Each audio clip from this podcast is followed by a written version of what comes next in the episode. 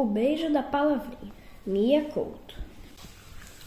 Às vezes sonhava que ela se convertia em rio e seguia com um passo lento, como uma princesa de um distante livro, arrastando um manto feito de remonhos, remendos e retalhos.